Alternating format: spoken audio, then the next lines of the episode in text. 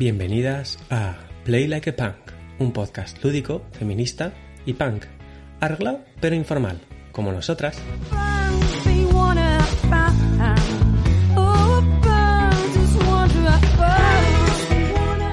Episodio 40 con la salud sí se juega.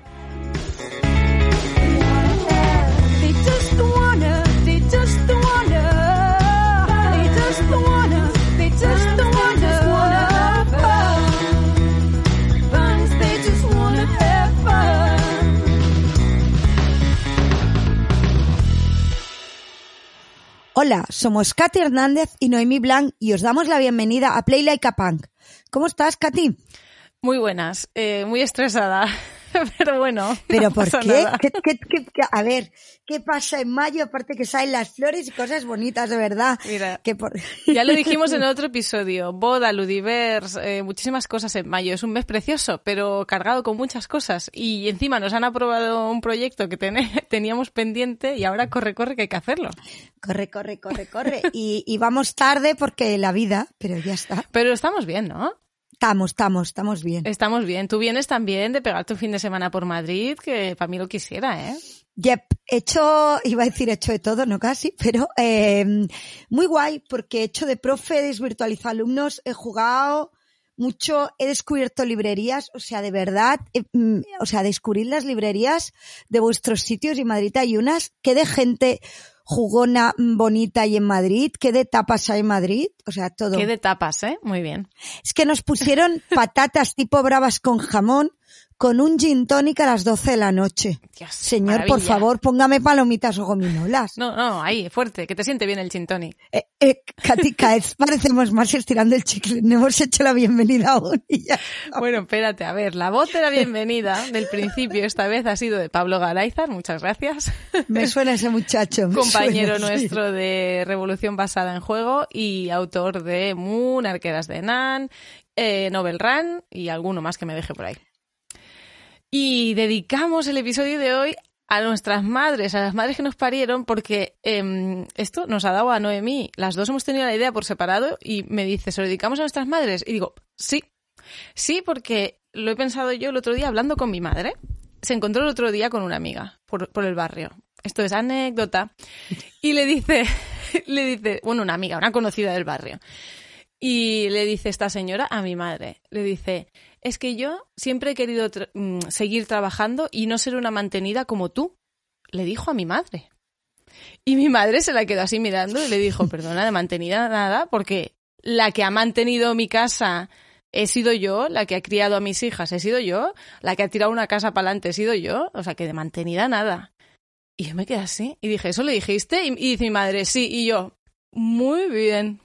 Muy mal por esa señora, Pues por favor. muy bien por tu madre y poner el valor en lo reproductivo. Y muy mal por esa señora. Pero muy mal, señora, por favor. Lo- el valor de lo reproductivo. Yo últimamente estoy muy pesada con esto. De hecho, el sábado es variando.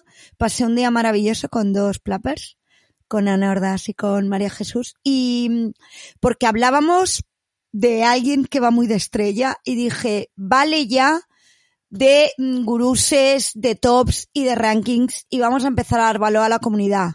Si alguien hace algo es porque muchas otras personas lo han hecho antes, con lo cual el valor de la comunidad y lo reproductivo. Y vamos a hacer un episodio antes de empezar, está muy bien esto. Sí, a las madres que nos parieron, porque bueno, Katia explica la suya y de la mía. Yo hablo mucho, luego estas cosas yo no se las digo a ellas, ¿eh? pero eh, mi madre ha sido un referente y es un referente a todos los niveles, aparte de la señora que me cuida las plantas y me da tapas en estos momentos de mi vida. Pues viva las madres que nos parieron, que ya está bien. Hemos tardado mucho en dedicarles este episodio, pero este episodio para ellas. Y ahora vamos con la, con la intro de Irene, que siempre nos hace, a ver con qué nos sorprende hoy. Y enseguida os presentamos a quien hemos eh, invitado hoy. A ver qué dice Irene. Play Like a Punk, con Katy Hernández y Noemí Blanc. Las motomamis lúdicas. Bueno, bu- ay, que he ido, bueno, es que esto cuando lo cuento, que ido a ver a Tangana.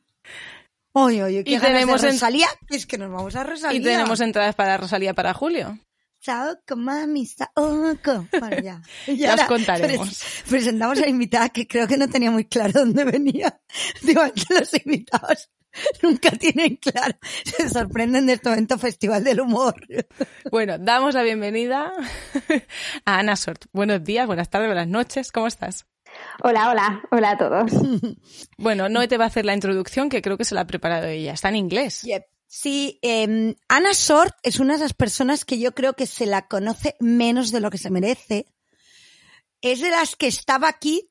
Eh, Yo decía, no soy, en, esto no va de señalar nombres, porque lo importante es la comunidad y todas hemos hecho cosas porque alguien ha hecho cosas antes. Lo que pasa es que Ana es de las primeras. Cuando yo llegué a esto del mundo de la gamificación, y el mundo lúdico. Bueno, yo, yo entré en la gamificación, luego hice aquello de igual esto de gamificar va de juego. Y, y Ana ya estaba allí, digamos como lo de cuando me desperté ya estaba allí. Y Ana es un referente absoluto en gamificación en general y en gamificación en salud en específico, ¿no? Ella dice que es una em, que es una enfermera con una misión que es conseguir que la, mm, que la salud sea divertida y que es una apasionada de los videojuegos, ¿no? Y eh, CEO of Play Benefit y autora de From Games to Health. Eh, y además he ido leyendo por ahí porque, como os digo, yo tengo la suerte de conocer a Ana hace unos cuantos años, me puse a buscar información y ponía que se definía como enfermera friki y gamer. Todo, todo esto que hemos dicho sigue siendo cierto. ¿Está correcto? Despedimos al equipo de guion. Actualizado, actualizado todo esto. Todos despedidos. No, no, bueno, ¿cómo me has puesto? No, ay, ha dado ahí no sé qué.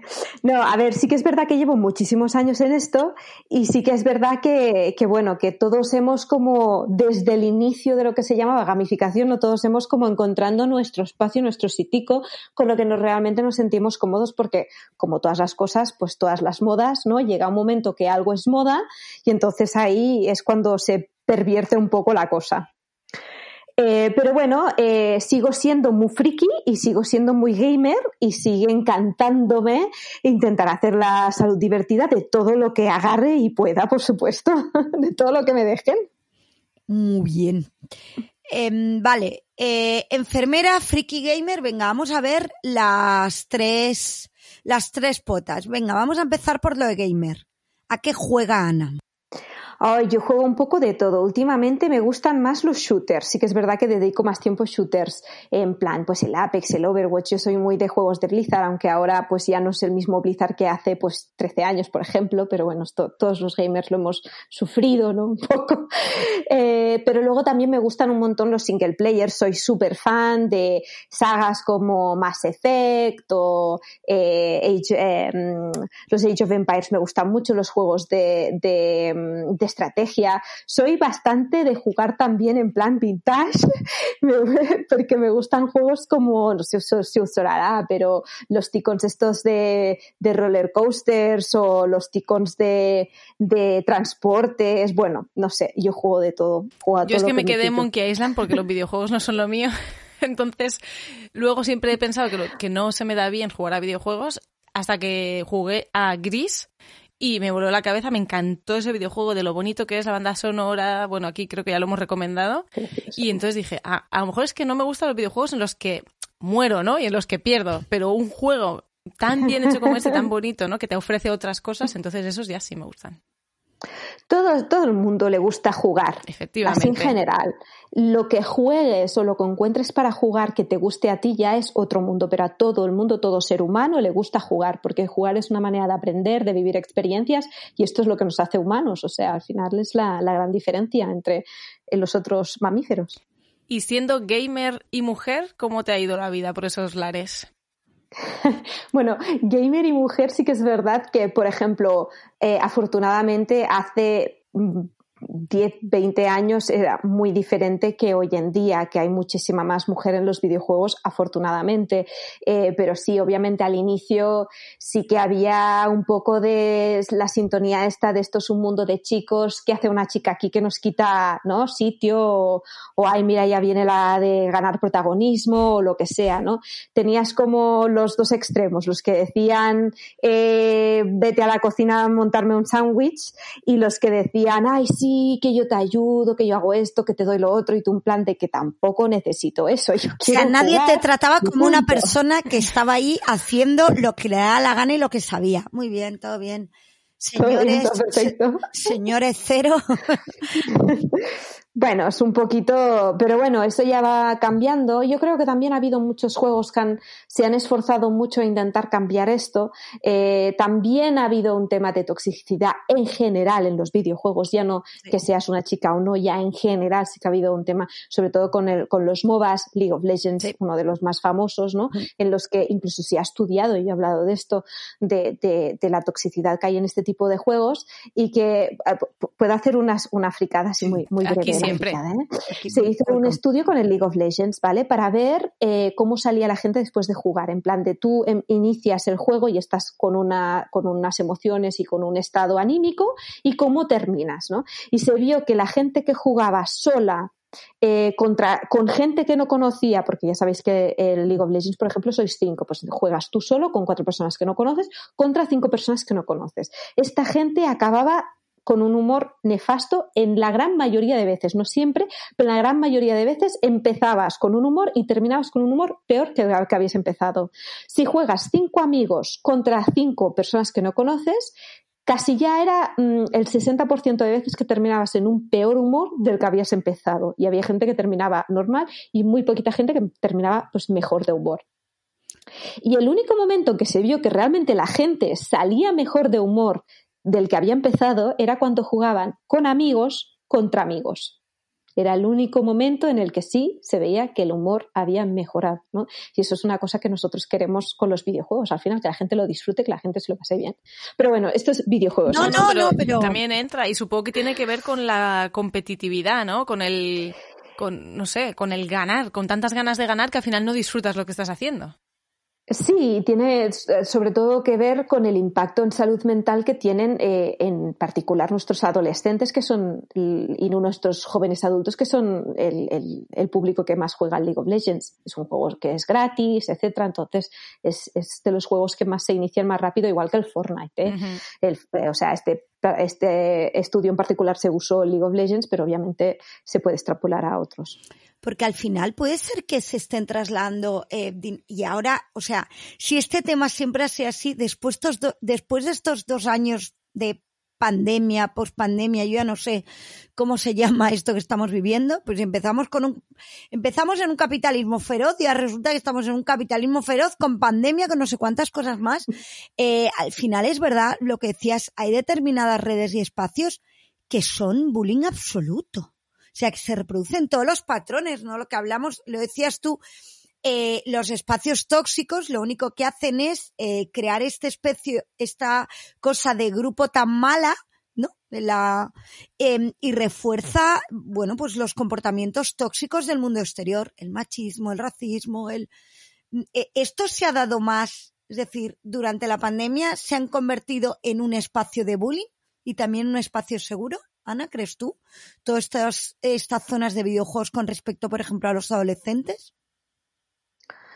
Es complicado de decirlo. Sí que he visto algún estudio que lo que hay como las dos vertientes, ¿no? Por una parte, sí que es verdad que los videojuegos, estos que son online, permiten a estos adolescentes poder jugar, estar en contacto con sus amigos, que en otras condiciones no lo estarían porque no pueden salir de su casa, eh, y les permite interactuar en un espacio donde está eh, el ocio por en medio, como quien se va al cine o, bueno, ¿sabes? Un- una, una situación de ocio que además pues, te permite estar en, en contacto con tus amigos. Y se ha visto que hay eh, muchos adolescentes que les ha permitido ¿no? esa mm, desfogarse y estar pues, con sus amigos sin estar.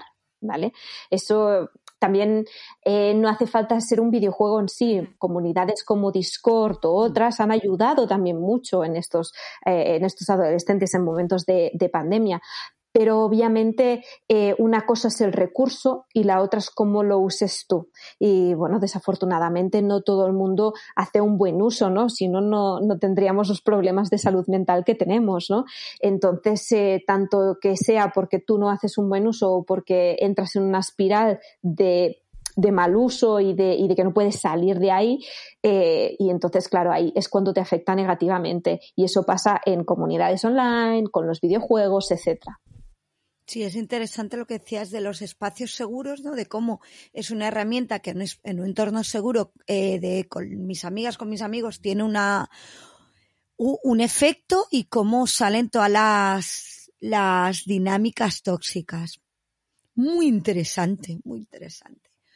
Mm, Ana, cuéntanos cómo ya eh, estamos viendo que eres una apasionada de los videojuegos y yo he dicho que eras una de las referentes en gamificación.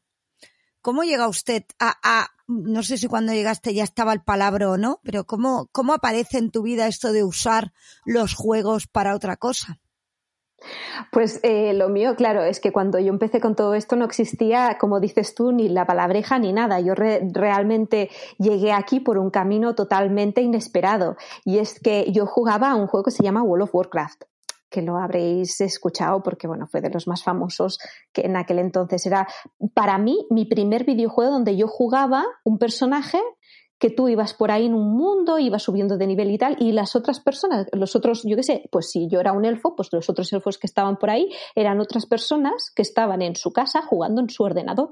Y eso a mí me explotó el cerebro, fue en plan de, guala, estoy aquí social sin ser social, ¿no? Fue mi primer juego que fue así, que habían, habían gente que ya venía de otros juegos de hacer esto, pero para mí fue el primero y yo mm, me encantó la experiencia esta de poder pues jugar con alguien pues que, que no conoces, pero os hacéis amigos a través del juego porque empezáis a jugar juntos y tal, ¿no? Yo jugaba este juego que se llama World of Warcraft y a todo esto pues eh, pues me hice un novio sueco. Y este, sí, claro, a través del juego, porque también al final pues hacer relaciones. que vamos a ir a una historia que yo siempre cuento y no sabía. El novio acaba de aparecer, señores señores, actualizando anécdota en mi casa. Venga, vamos, vamos, el novio, el novio no lo tenía yo controlado. No, no, el novio sueco no. Y que también es una gran manera de viajar, por cierto, pero bueno. Y de aprender idiomas y de todo, correctísimo. De todo, de todo. Total, que, que, bueno, que este, este chico eh, era muy bueno en el World of Warcraft y me dijo, pues voy a aplicar a Blizzard todo esto, yo estaba estudiando enfermería. Voy a aplicar a Blizzard porque soy muy bueno y seguro que me cogen porque tal y cual. Y claro, aquí para competición y para la mejor, mm, yo. Entonces, como que, dije, ah, sí, pues yo también voy a probar. Total, que también eché currículum a todo esto, yo estudiando enfermería. Total, que me llamaron a mí y a él, ¿no? Eh, para. Amiga, date cuenta, ya no estamos con este señor o con esta autoestima tan alta. Ah, no, no, el sueco fue. Ahí va a decir, ahora me vas a decir, es mi marido actual, digo yo llamándolo señor con la autoestima alta. Bien, bien, pues era una amiga, te cuenta, ¿ves? ¿Ves? Seguimos, seguimos. Sí, sí, no, ya hace tiempo.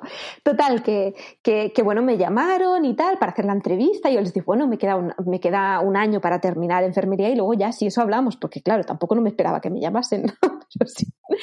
Total, que eh, muy majos y eh, cuando terminé de estudiar estaba yo mirando, yo me había olvidado de lo de Blizzard y estaba yo mirando a ver si iba a Francia, porque había hecho mis prácticas en Francia y en Francia las enfermeras las cuidan muchísimo.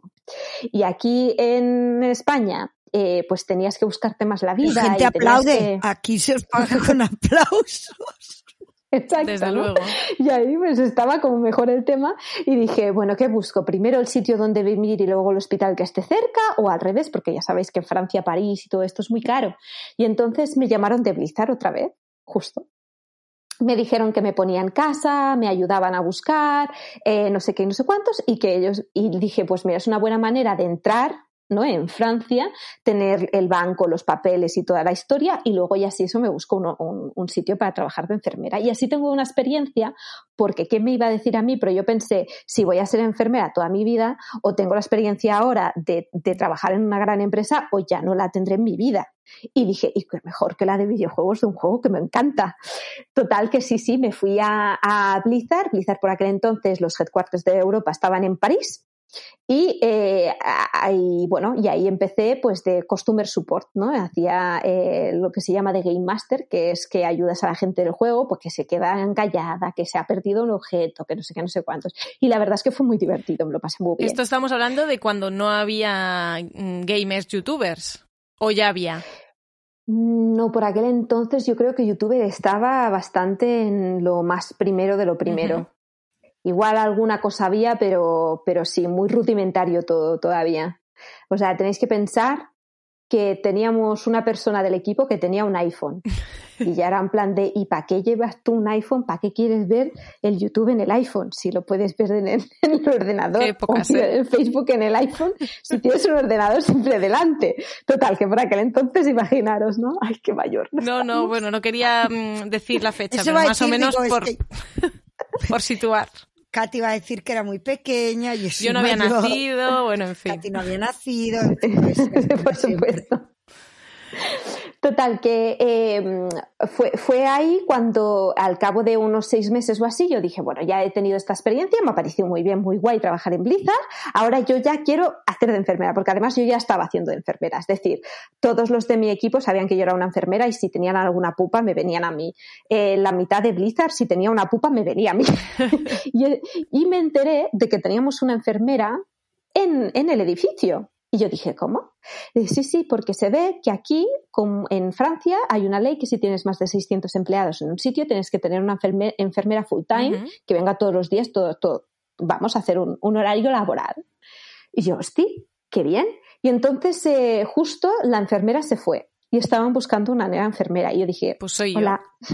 Yo estoy aquí, hablo varios idiomas, puedo hacer de enfermera. Y si me contrataron enseguida, dijeron, bueno, alguien que ya se entera de ya, ya entiende eh, qué problemas de salud tenemos, ya se conoce la mitad de la gente de la empresa, pues qué, más mejor. Y así fue como yo entré en el tema de eh, ser una enfermera dentro de una empresa de videojuegos. No, que en principio aquí, pues hasta aquí se quedaba.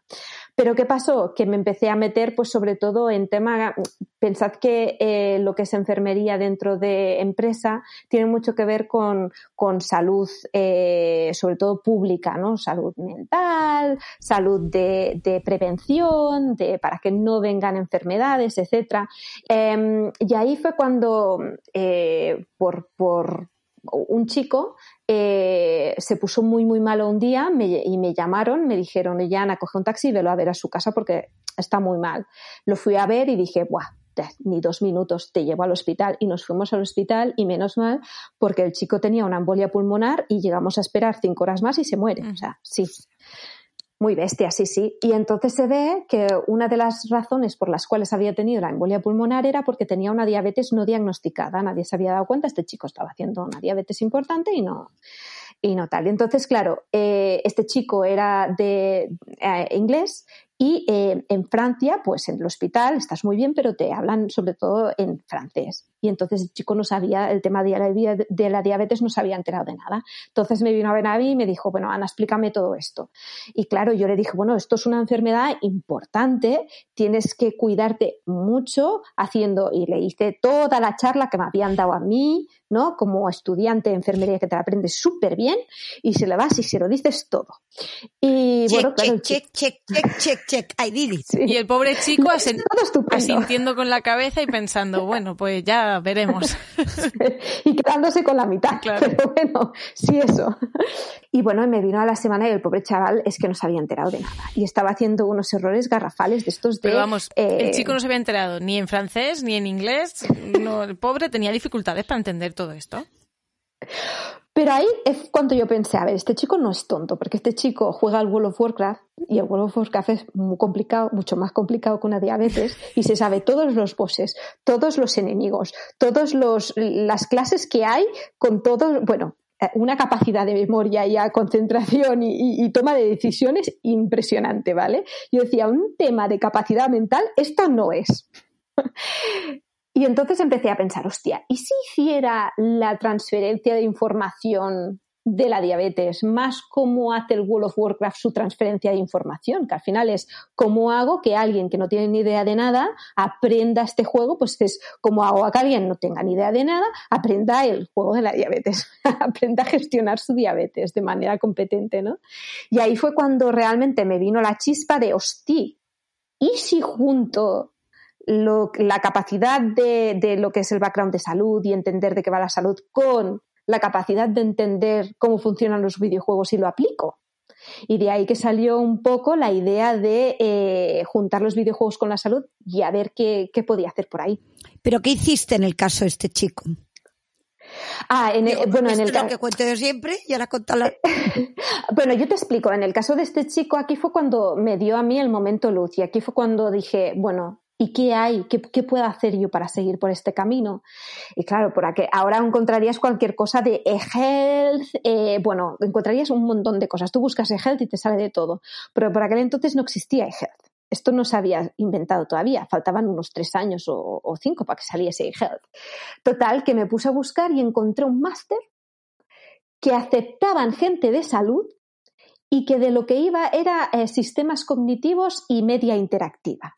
De hecho, mi, tesina en este máster fue hacer, eh, eh, teníamos una plataforma que era un tobogán inflable, o sea, toboganes inflables, mm, love, y en, la, en, en, el sitio donde se tiraban los, los, niños, porque esta era una plataforma pensada para, para niños que tengan un poquito de obesidad o sobrepeso o obesidad, eh, para que hicieran deporte sin machacar las, eh, las, articulaciones. Entonces, en donde se tiraban ellos, eh, y hacías un videojuego. Entonces se tenían que tirar en el momento adecuado para romper un caramelo y que se hiciese una montaña de objetos hasta llegar a un punto, ¿vale? Era pues esto para, para que se moviesen y no se dieran cuenta de que estaban ejercitando, ¿vale? Uh -huh. eh, que fuese divertido. Y entonces, eh, a partir de ahí fue cuando a mí se me ocurrió, pensando en el chico de, de, que había tenido de la diabetes después de terminar este máster y tal, fue en plan de, hostia, ¿y si hubiese hecho eh, que de, realmente el World of Warcraft te enseñase diabetes, porque claro, en el World of Warcraft tu personaje, por ejemplo, te haces un mago. Un mago cuando va a usar eh, magia, usa una cosa que se llama mana, que tiene un, un tiene un, una, un, un, que tiene que usar. Entonces, eh, pues tú te peleas y tal, y esto puede decir que es calorías usadas. O sea, tú usas tus capacidades y eso tiene un impacto en el azúcar en sangre que tiene tu personaje. Y entonces luego también pensé, eh, además pues haces kilómetros, el juego eh, es capaz de medir las distancias, con lo cual puedo decir que el kilometraje también cuente como que te has movido, has estado, entonces esto también tiene un impacto en tu eh, azúcar en sangre. Y el juego World of Warcraft, no sé por qué todavía a día de hoy, eh, le hicieron un montón de comida. O sea, tú tenías desde panes, magdalenas, o sea, de repostería tenías un montón de cosas. Tenías hongos, o sea, bullets, mmm, que esto ya es, bueno, y, y, además tenías bebidas, que sí vinos, que sí cervezas, que sí eh, zumos de manzana, no sé qué, y todo esto tiene eh, dentro del juego, porque claro, como había sido Customer Support, sabía todas esas cosas estas de atrás, y cada uno de estos objetos tenía un item ID, o sea, un número, y yo le podía asignar a este número un, un, un por ejemplo, un, un, nivel de azúcar uh -huh. en sangre y que esto tuviese, que eso repercutiese a un pequeño mod que se puede instalar en el juego, que no, no es ilegal bajarse mods para, para mejorar la, la interfaz o la experiencia que tienes en el juego, que lo que hacía pues era que dependiendo de estas cosas que tú hicieses dentro del juego pues impactaba y subía o bajaba tu nivel de azúcar en sangre. Y lo que y lo que hacías además en este mod era que tenías como un, un sitio para tú poder decidir pincharte insulina y pincharte insulina rápida o lenta y eso obviamente también tenía un efecto en tu azúcar en sangre. Entonces lo que hacía lo, cuando se me ocurrió esto fui a un, a un evento que se llama Games for Health donde yo escribí en plan, mira, he tenido esta idea y quiero presentarla, y se ve que ahora somos súper amigos con los de Games for Health, pero cuando no me conocían, se ve que le pasaron al, director del, del, proyecto, mira, que tenemos una enfermera que dice estas cosas, ¿qué hacemos con ella? Y el tío dijo, uy, esta la tenemos que conocer, que venga, que venga. Y casi, casi no entro, fue porque él dijo que sí. Y fui ahí y expuse todo, todas estas ideas que os he contado a vosotros. Y sí, sí, vino un Steve Jacobs que a día de hoy estoy súper agradecida de que en ese momento a, con mis 25 años viese que me podía ayudar en esto. Y eh, él trabaja y todavía trabaja en Rochester Institute of Technology en los Estados Unidos y me propuso eh, elaborar juntos este mod. Dijo, yo te pongo estudiantes que están haciendo el máster y tal para que puedan desarrollar este mod eh, contigo. Y sí, sí, y desarrollamos un mod por ahí al 2000, que sería esto, 2005 o así, que eh, tú te bajabas y tu personaje del World of Warcraft, este elfo o esta persona humana, lo que sea, tenía diabetes. Y entonces, en función de lo que tú hacías en el juego, pues les impactaban el azúcar en sangre, tenían que tomar decisiones sobre la insulina y tal. Y si les bajaba mucho el azúcar en sangre, se volvía. Podíamos hacer cosas como que se escurecía la pantalla, en plan de que te estás mareando, te estás encontrando mal, ¿no? Y esto, eh, amiguitas, es un muy, un excelente ejemplo del uso del juego. Llámale game design, llámale gamification, llámale poder del juego. Es que, o sea, es que lo explico siempre. O sea, es el ejemplo que siempre pongo para que entiendan, ¿no? Cómo explicar la diabetes, ¿no? Cómo ver la diferencia entre ponerte insulina o ingerir un alimento cómo lo rápido, o sea, yo lo explico evidentemente desde, desde mi punto de vista y digo, lo rápido que baje tal, y la gente pone cara de, anda, claro, digo, pues ala, ya habéis entendido lo que es la gamification. Dejaros de leer tonterías y hacer más cosas estas. Y por esto me da tanta rabia que haya tanta gente diciendo que haga cosas y a gente como Ana Sort o en su día Aima Marín no se las conozca. Y creo también aquí, por ejemplo, la ventaja que yo tenía haciendo el, el mod en el World of Warcraft, que, bueno, primeramente, obviamente, esto no podía eh, monetizarse, o sea, no había manera de sacar provecho de ello, pero tampoco no era para eso, era para, para hacer el estudio, para ver qué tal funcionaba y tal. También pensad que de base la motivación de la persona a seguir jugando este juego eh, era que World of Warcraft es un juego muy divertido.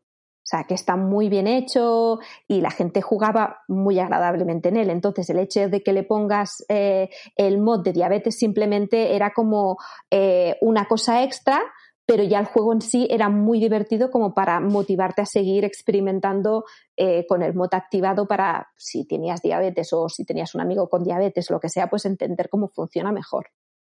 Pues maravilla. Pues yo creo que a la gente le ha quedado claro y, bueno, y, ven, por, esta es una de las razones por las que te hemos invitado, porque de una idea que se te ocurre un día, al final dices, no, es que esto hay que hacerlo. Y luego, por el camino te encuentras a gente que cree en ti, que es muy importante en las carreras, porque tú puedes creer mucho en ti, pero luego alguien te tiene que dar la oportunidad de poder desarrollar lo que tú has pensado. Así que, muy bien. Y de ahí, en algún momento, eh, creaste Play Benefit. Sí, hay un momento en el que te tienes que tirar, ¿no? En la, en la, eh, en la piscina y decir, bueno, voy a, voy a montar algo. En este caso, nosotros en, en Play Benefit, llevo mucho tiempo en salud digital, porque otra vez ya somos mayores. Pero pensad que, claro, al principio era un poco, un poco caos en el sentido de que cuando hacíamos gamificación, me acuerdo de los primeros proyectos, eh, nos lo pasamos muy bien porque al final eh, es hacer las cosas más divertidas, ¿no? Nos poníamos ahí a pensar a ver cómo podíamos hacer lo que sea más divertido, ¿no? Eh, lo que pasa que ahí yo me di cuenta de que realmente siempre tenías un impacto positivo, pero no lo podías medir y no lo podías saber de antes el impacto que ibas a tener. Y eso a mí me frustraba mucho porque claro, sobre todo en salud, que es ciencia, yo soy de ciencias y me gusta eh, que, todo sea un poco más organizado y más medible y más que, sepas qué estás haciendo. Y mm, me di cuenta que en salud realmente lo que estamos es constantemente pidiendo a la gente que cambie algo de su vida. Pues eh, para de tomar sal, eh, ve a andar más, deja de tomar, reduce tus calorías, ¿no? al final como que siempre buscas cambios de comportamiento en las personas Ahora eh, no estabas haciendo X, a partir de ahora te voy a pedir que hagas X, con lo cual en tu rutina tienes que mm, hacer X, tomar una pastilla, ¿vale? Lo que sea hay que hacer algo. Entonces me empecé a mirar eh, la ciencia del cambio del comportamiento y cómo se podía incluir dentro de nuestro, de cómo hacemos nosotros gamificación, porque esto de hacerla así por mm, yo gamifico esto, pues para mí muy bien, pero para otra persona lo que decíamos antes, ¿no? A Katy pues no le gusta jugar a videojuegos, pero luego se encuentra con Chris y dice, ah, no, no, sí que me gusta pero a los míos. Pues es un poco eso lo que intentamos hacer. Em, para poneros un ejemplo de cómo el cambio de comportamiento ha cambiado la manera de hacer gamificación, siempre uso eh, un ejemplo de, un coche de Citroën, que os igual os suena, ahora me diréis que igual lo tenéis, ¿no? Pero es el Citroën Cactus, que tiene una especie de... Em, como por los laterales, una especie de plástico para que no se raye el coche. Eh, lo veréis enseguida. Hmm. Voy a buscar una eh, imagen para hacerme una idea mental. Sí, sí, yo le acabo de buscar la imagen. ¿Nos lo describes un poco, Noé? Pues es un coche ¿vale? He cogido uno pistacho así curioso. Y en los laterales Ah, sí. tiene como, como neumático, ¿no? Digamos, la sensación está de como de proteger, Una como la gente cuando le pone goma para protegerlo en las entradas de parking, ¿no? ¿Sería o...? Correcto, entonces esto fue porque Citroën, que son muy buenos eh, desarrolladores o creadores de coches, eh, preguntaron a la gente qué es lo que más les jodía eh, cuando se compraban un coche nuevo, ¿no? O qué es lo que más estaba en su top de, estrés dentro del de, factor coche nuevo. Y lo que decía la gente es que las rayadas, las primeras rayadas en las puertas, que les jodía un montón porque abres la puerta y chum, ¿sabes? El de al lado abre la puerta en un parque y chum. A mí me vendría te muy bien un cactus de estos porque mm, nuestro vecino de parking mm, nos ha rayado Es bastante el coche, sí. Pues que os pague parte. Esto es negociable. Bueno, Bueno, total, que Citroën dijo hay un problema. Eh, la gente se queja de los rayadores en, en el coche, en las puertas. eh, vamos a buscar una solución. ¿Vale? Total, que buscaron esta solución. Y esta solución es más o menos mala, más o menos buena. Hay gente que le gusta estéticamente, hay gente que le parece horrendo. O sea, no puedes, eh, o, sea, tú buscas una solución a un problema, pero no controlas el outcome, lo que pasará con eso, ¿vale? Entonces, cuando nosotros hacíamos gamificación, pues como Citroën hace la resolución de problemas esta, ¿no? Pues vas, vas probando cosas y algunas salen bien, bueno. Eh, pero con el cambio de comportamiento lo que haces es buscar las razones por qué a esa persona se le raya el coche. ¿Es porque quiere aparcar ahí eh, delante de la puerta del supermercado para no tener que mm, cruzar 10 metros andando y se pone ahí con todos los coches amontonados y por eso se le raya el coche? ¿Es porque tiene un vecino súper majo que le raya el coche? ¿Es porque vive en un barrio malo y no tiene parking y entonces lo deja fuera y lo rayan ahí con la, con la típica llave? ¿Sabes? ¿Por qué? ¿Por qué está ocurriendo esto? Y entonces ahí es cuando, a partir em, de los comportamientos que tú ves, generas una serie de comportamientos deseados. Y con esta serie de comportamientos deseados los analizas y a partir de ahí dices, vale, ahora tengo de la A a la Z lo que yo tengo que gamificar o hacer eh, divertido o poner en esta experiencia que yo voy a crear para que se produzca el cambio de comportamiento deseado. Entonces, esto da mucha seguridad a la hora de gamificar, eh, sobre todo en, en salud, que, como os he dicho antes, es 100% comportamientos, porque ya desde el principio, desde el inicio, yo le puedo decir a mi cliente las cosas que van a mejorar y por qué van a mejorar y cómo las puede medir para ver si el outcome realmente es eh, que ha mejorado, ¿no? para ver si ese resultado llega. Eh, entonces da mucha seguridad.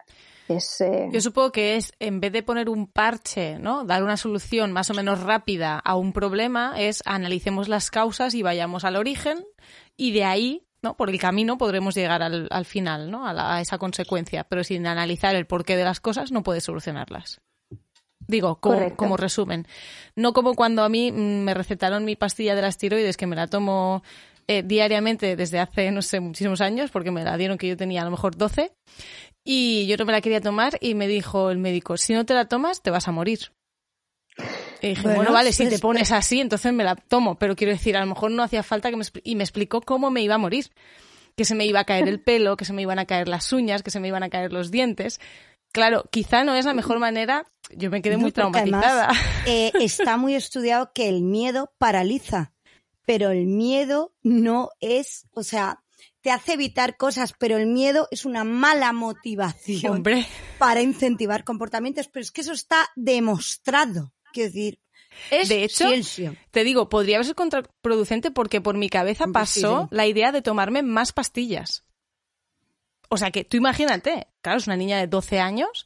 Pero para matarte o para mejorar todo eso. Tú decías, coño, si no me la como, se me cae el pelo, si me pongo mucho voy a tener yo melena. Por ejemplo, sí, Eso, eso es pasa que eso, eso es el Si cerebro. es que te conozco, si es que estoy viendo a Minicati imaginándose con pelazo. O sea, esto acaba de suceder. Claro, es como, si una me soluciona esto, pues si me tomo más, pues mejor, ¿no? La- habías aprendido la regla de tres y dijiste, espera, si una es Si cero es se cae pelo, tres es pelazo, cuatro es voy a cantar Frozen todo el rato. Eso sucedió en la cabeza de Minicati. Pues yo que sé, pues yo creo que hubiese sido mucho más de agradecer que me lo hubiesen explicado o con muñequitos o con un juego o con lo que fuera. Así que muy agradecida a la gente que explicáis ciencia y sobre todo salud desde el juego, desde la diversión, mucho mejor que desde el miedo, por favor. Sobre todo en salud, lo que donde, donde trabajo más es en el acompañamiento al paciente. Eh, desafortunadamente, tu experiencia que has tenido tú, Katy, es, se reproduce mucho. Eh, muchas veces eh, amenazamos para generar ese cambio de comportamiento y como ya habéis dicho, eso no funciona. ¿no? Y además, eh, ya sabemos muchísimo más de la motivación, o sea, hay ciencia detrás de lo que nos motiva y lo que nos motiva. Eh, MIT en 2002, o sea, ya hace muchísimos años que sabemos que para, que los incentivos eh, de, dar más dinero no funcionan no funcionan. Os explico muy brevemente. La este sorprendente verdad es lo que nos motiva. Daniel Pink.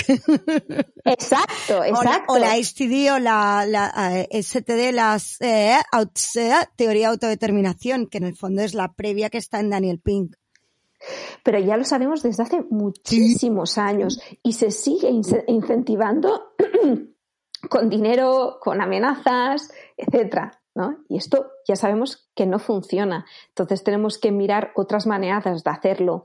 Además, ya te decía, en salud, por capacidad, por, por, recursos, no podemos estar a tu lado cuando tomas todas tus decisiones en el día, tanto si eres, eh, tienes hipotiroidismo, como si eres un diabético, como si lo que sea. Entonces, todo lo que son plataformas de acompañamiento ayudan un montón a, que, a tener ese apoyo a la hora de tomar una decisión en tu día. Y al final, lo que os decía, yo entré en este mundo por videojuegos, pero de videojuegos no he hecho ni uno prácticamente. Eh, lo que más me dedico a hacer es eh, mejorar las experiencias que la gente tiene, ya sea cuando está en un sitio o, un hospital, un, ¿no? una sala de operaciones o lo que sea, o mejorar las experiencias de alguien que, por ejemplo, eh, empieza un camino, ya sea, pues empiezo un, un, me han encontrado un cáncer y empiezo el camino de descubriendo mi cáncer, eh, por lo que tengo que hacer, no sé qué, el tratamiento, etcétera, ¿no?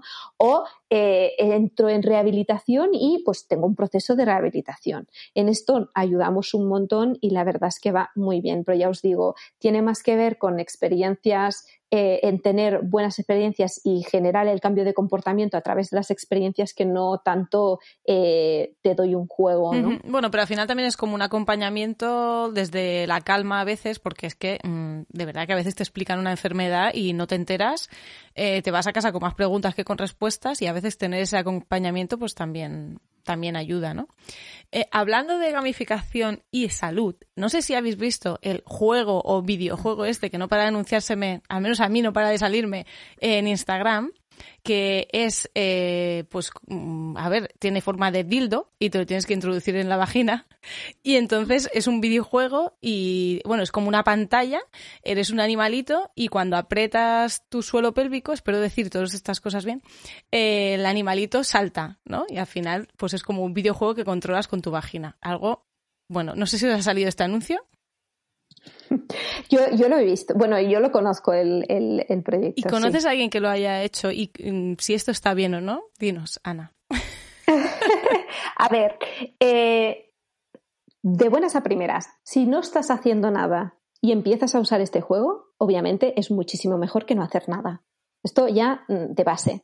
Si tú ya haces kegels, ya sabes cómo van, ya sabes hacerlas, si te cuidas de tu suelo pélvico, usar ese juego o no, pues o sea, te puedes gastar el dinero y jugarlo o puedes hacerlo tú en tu casa los kegels y punto, ¿sabes? Eso ya depende de las prioridades y las ganas que le tenga la gente. Eh, también es un poco engorroso, pues, encontrar el momento, introducirse eso, no sé qué, los kegels los haces que, mira, yo estoy haciendo kegels ahora y ni os dais cuenta. Mírala ella. Entonces, claro, entonces es, es diferente si lo haces así o si pues tienes que introducirte el trasto, lavarlo, no sé qué. Em, entonces, obviamente, y de hecho el suelo pélvico es algo súper importante. Habréis visto, si ponéis en YouTube y buscáis em, suelo pélvico atletas o atletas y, y, meo, BP, ¿vale? Veréis un montón de atletas súper fuertes que al coger peso o hacer esfuerzo muy grande, lo dejan todo meado. Y eso es porque ejercitan todo el cuerpo y todos los músculos, pero el suelo pélvico es muy, muy olvidado. Y tenemos muchísimos problemas de incontinencia en mujeres por, por no trabajar el suelo pélvico. Entonces, que haya salido esto como me parece a mí, pues estupendo. Si hace que la gente se dé cuenta de que existe una parte del cuerpo que se llama suelo pélvico y que no la está ejercitando y que tiene que tomar acción ahí, ya sea haciendo que en su casa porque se ha informado o se quiere comprar el cacharrito, mira, yo estupendo. Muy bien.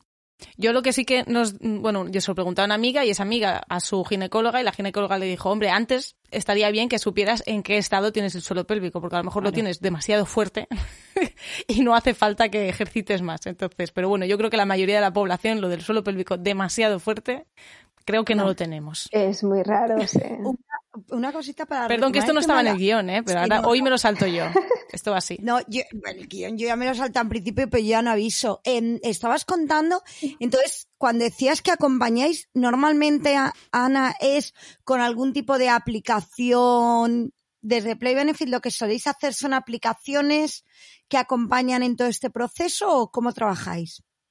Sí, normalmente eh, podemos hacer, eh, por ejemplo, em, si tenemos, eh, nos vienen a buscar mucho, por ejemplo, de proyectos europeos, de hay una plataforma de diabetes queremos que haya un, elemento de gamificación en esta plataforma de diabetes porque queremos que la gente pues empiece el, entre en el sistema y se quede con nosotros y llegue hasta un punto X. Entonces, ¿cómo lo hacemos esto? Pues mira, eh, vamos a coger a Play Benefit para que nos ayude a generar esa experiencia y la gente que quiera mm, estar ahí, volver y, seguir hasta el final.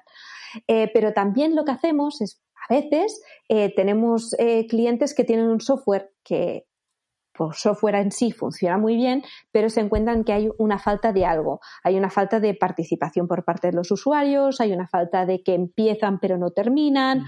o muy pocos empiezan y no saben por qué. Entonces ahí estudiamos junto a los usuarios qué está pasando y les ayudamos a modificar su software que ya existe suyo para mejorarlo en esos aspectos para que la gente pues haga lo que, lo que tengan esa empresa como objetivo conseguir. Perfecto. Y antes hablabas un poco de cómo empezaste la gamificación, ¿no? Y, has hablado un poco de la evolución, ¿no? Eh, has hecho referencia en más de una ocasión al concepto esto de moda. Yo recuerdo hace ocho años ya, ya se decía que era un hype y hoy en día, mm. pues ya ni te cuento el uso, mal uso, perversión. ¿Cómo has vivido tú desde dentro, ¿no? Pues eso, siendo una de las personas que, te dedicas a ello de manera profesional desde hace tantos años, ¿cómo has visto la, evolución y cuál es un poco tu opinión sobre, sobre cómo estamos ahora mismo? Hmm, inicialmente, como os decía, no había mucha ciencia detrás de la gamificación. Lo que sí que se veía es que eh, si hacías ciertas cosas, parecía que la gente pues daba un poquito más de sí. Los primeros estudios que se hicieron fueron con, pues dando puntos a la gente, ¿no?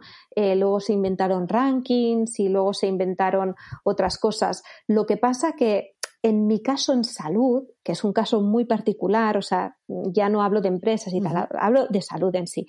En salud, si tú tienes que hacer algo para no morirte, ¿vale? Tienes una, diabetes, tienes que tomarte la tiroxina, tienes que tal, em, que te den puntos, que te pongan en un ranking o que te den una medallita, pues es un extra. O sea, tú lo tienes que hacer por, porque lo tienes que hacer. Poco intrínsecas hay más que no morirse, ¿no? Motivación intrínseca y no morirse.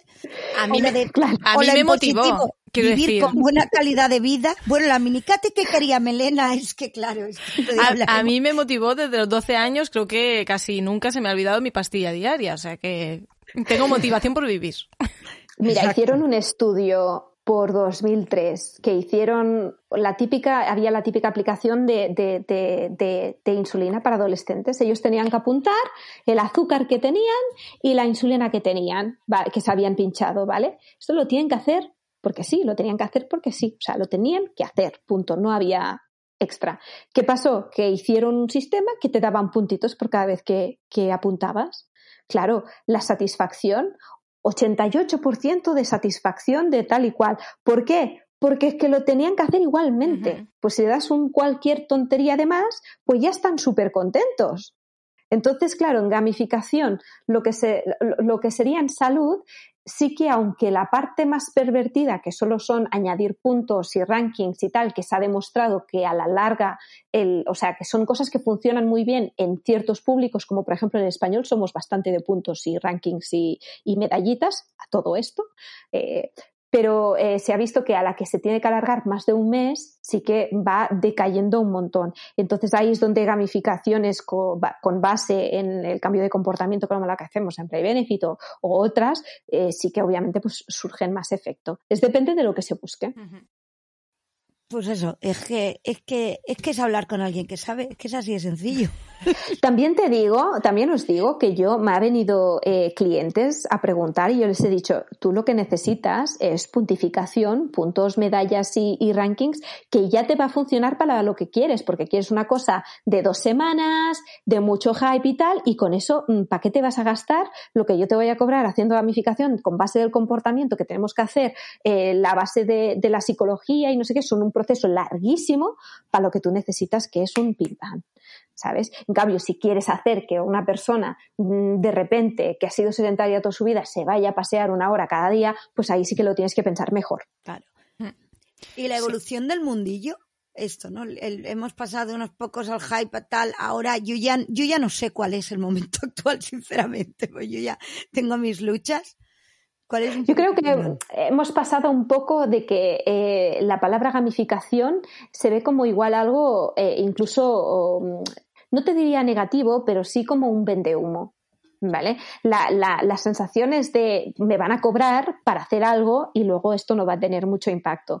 Por eso hay mucha gente ¿no? que, que intenta buscarle maneras distintas de decirlo, generar experiencias positivas, eh, cambio de comportamiento, bueno, intentan buscar otras maneras ¿no? de profesionalizar algo que está como muy pervertido porque en su momento salieron muchísimas plataformas que por, por poquito dinero te ponían puntos y, y al software que tú tuvieras sin problema y ya estaba eso gamificado, ¿sabes? Pero luego, claro, los de marketing, HR o lo que sea, y haciendo numeritos, pues no les salía que esto funciona más de, de un mes o la novedad o lo que fuera, ¿no?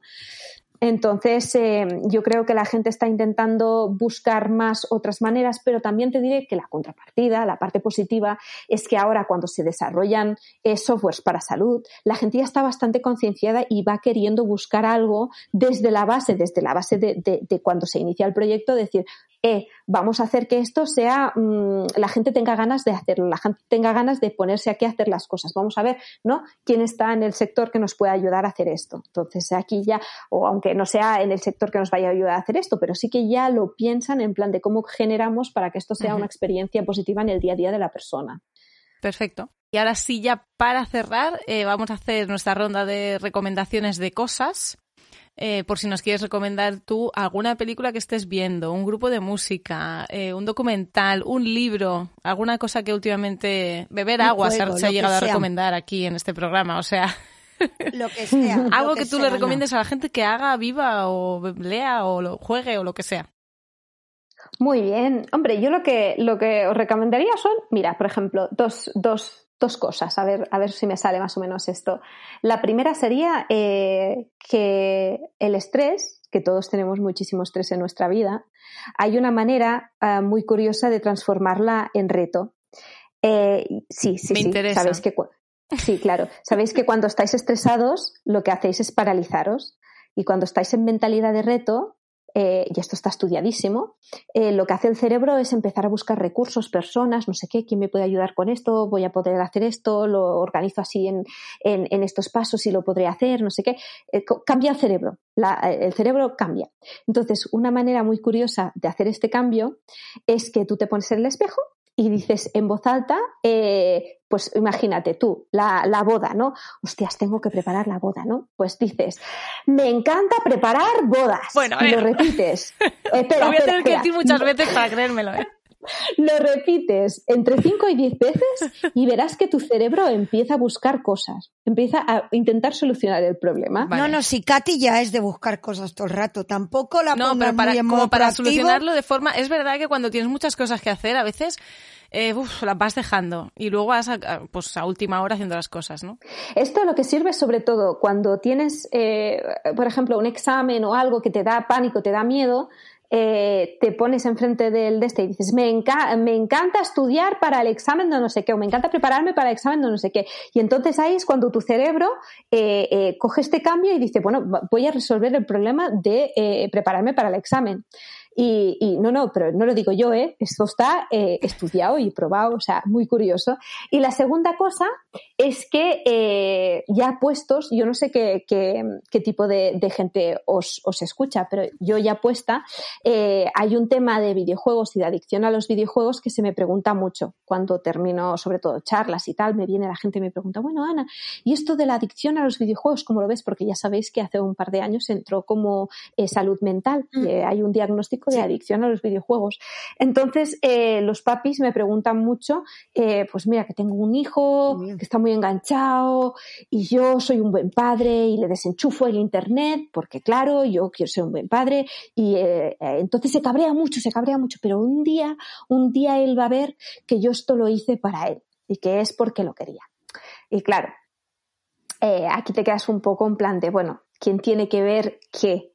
tendrías el niño tiene que ver que tú lo estás haciendo porque lo quieres y tal y cual, o tú tendrías que ver por qué el niño está enganchado en ese videojuego. Entonces, eh, yo siempre doy tres, tres steps de recomendación de eh, tengo un hijo o hija enganchado en los videojuegos, o sobrino, lo que sea, y, quiero ayudarle a, pues no estar enganchado, desengancharse menos. o sea, ya no hablando de, que estás en un estado mental, sino que estás en el, en el principio y te estás dando cuenta y dices, hostia, esto igual se está yendo de las manos. Entonces ahí las tres cosas que recomiendo es la primera de todas es poner una meta eh, dentro del juego. ¿Vale? En vez de decir tienes dos horas para jugar, decimos tienes dos partidas en el League of Legends o tienes eh, dos niveles que subir en el juego X, ¿no? Es dependiendo del juego, pues puedes poner una meta diferente. Entonces, a la hora de terminar el juego, a la hora que dices se acabó, es, ¿ya hemos llegado a esta meta? Sí, pues venga, ahora ya podemos dejarlo. Entonces el niño o niña puede estar más o menos mm, enfadado de que tiene que dejar el juego, pero eh, eh, es, un, es, un, eh, es algo que habéis acordado y es algo que ya él estaba preparado para pasar, entonces no lo pillas en mitad de una partida o en mitad de un momento súper emocionante porque ya, ya es como se había acordado y tú ya sabes el juego. La segunda es entender muy bien el juego que se está jugando. Si tú no entiendes qué juego está jugando tu hijo o tu hija, uno, no sabes si es apropiado para su edad. Dos, no sabes ponerle esas metas de las que estábamos hablando. Si tú no sabes si es un uno que va por partidas o si va por niveles o lo que sea, no podrás poner estas metas junto con tu hijo o tu hija para poder ayudarles a salir luego de esto. Y el, y, el tercero es eh, si puedes eh, jugar con ellos, mejor, si puedes compartir esta experiencia, mejor. Tengo un, siempre explico la experiencia de que hubo un papi que me vino a ver un, después de una charla y me dijo, Ana, dice, hay algo aquí que has hablado que a mí me ha tocado mucho, que es el tema social. Dice, yo tengo un hijo adolescente y la verdad es que hay un momento que dejas como de tener tanto trato con ellos, ¿no? Como que es muy difícil, haces preguntas, te responden monosílabos y tal. Dice, y a eso que vino el Pokémon Go. Y nosotros estamos en un pueblo muy pequeño y no hay mucho Pokémon aquí. Entonces vamos al pueblo de al lado que está a 15 minutos y ahí hay muchísimos Pokémon y tal.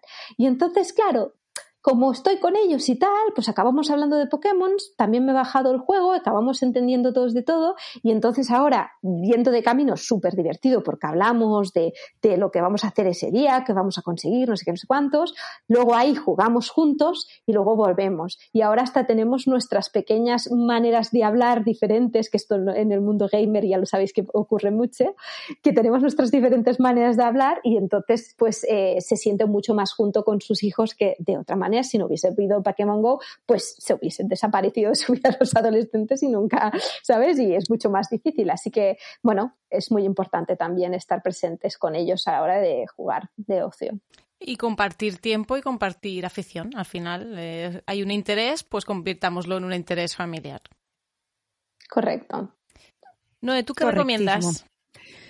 Pues yo recomiendo dos cosas. Una serie de HBO, que ya podría patrocinarme porque no hago más que recomendar series de HBO, eh, que se llama eh, Somebody Somewhere. Mm, es una serie que me ha gustado mucho y el otro día leyendo una crítica fue como poner palabras a por qué me había gustado esa serie. Sin hacer spoilers va de una mujer adulta y siempre relaciones familiares, un poco la vida y aparece una cosa muy interesante que es cómo hacemos amistades de manera adulta y cómo aparecen personas con las que, oh sorpresa, no tenemos sexo, porque parece que solo nos pueden impactar y nos pueden afectar las personas con las que tenemos sexo, ¿no? Los, el otro tipo de relaciones no se les suele dar valor en la, en la ficción, ¿no? Y esa idea de cómo descubres gente con la que te vinculas y que te hacen bien en la vida y con la que te ríes, ¿no? Y el valor de esas personas y cómo eso aparece en la vida adulta me parece muy interesante. Y además la protagonista, oh sorpresa, es una mujer gorda y la serie no va de que esté gorda que esto es una cosa súper innovadora. ¿no? Es, decir, pues cuando una es gorda, las cosas van de gordas, ¿no? Cuando vamos a meter una lesbiana, ¿para qué? Para que haga lesbiana, joder, pues como, si el único problema en la vida es ser lesbiana, de verdad que sí que me lo hago, ¿vale? Ya de una vez, ya mando la heterosexualidad, toma por saco, pues se supone que te pasan más cosas, pues lo mismo que en estar gorda, cuando estás gorda no te puedes comprar la talla estándar del tal, ¿vale? Pero la vida está llena de problemas más allá de eso, una vez que lo superas, real time, real life, con lo cual me parece una serie con un tono eh, precioso y que eh, y de estas que, que, te dejan cosita. Y un libro. Eh, un libro que además, a ver cómo, por Twitter os lo pondremos, Instagram me censuró la foto. Yo tengo cosas de gafapasta, entonces lo que hago es pongo los libros que voy leyendo en Instagram porque así me acuerdo. Entonces tengo un, guardo todos los stories de libros Instagram denunció esta foto y me la quitó. Y entonces es muy interesante porque se llama Mujeres en la era del consentimiento. Entonces, yo en su día leí sobre el tema del consentimiento y si las del sexo no es ser consentido, es ser deseado, bla, bla, bla. Muy a favor. Y entonces lees este libro y hay gente que dice, espera, espera, espera. Porque este discurso de que una de desear y además has de saber lo que quieres en el sexo y decírselo a otra persona, estamos poniendo la responsabilidad de nuevo en las personas, en, en, las mujeres o en las personas a las que les cuesta decirlo. Y ojo, que no es nada fácil. Primero, no es fácil saber lo que te gusta y tener la capacidad de decirlo. Y dos, saber lo que te gusta en el sexo no es un estado permanente. ¿No? Sino que la gracia del sexo es que se supone que estás con alguien, te hace algo que tú no sabías si te gustaba, experimentas, ¿no? Tiene que ver con la sensación de sentirse cómoda, ¿no? Y me ha hecho reflexionar sobre que este discurso, siendo así, siendo verdad que evidentemente el ser debe ser deseado, bla, bla, bla, pero eh, hay una frase que es, no hace falta que digamos lo que queremos para sentirnos seguras, ¿no? Entonces, esta vuelta de frases que en una vez las dices y dices, sí, sí, el sexo, y tú has de decir lo que quieres, y alguien te dice, cuidado que este mensaje tiene doble mm, sentido. Pues os leéis el libro. Oye, yo tengo mucha curiosidad para saber cómo es esa, porque la he visto, pero como que no la he visto.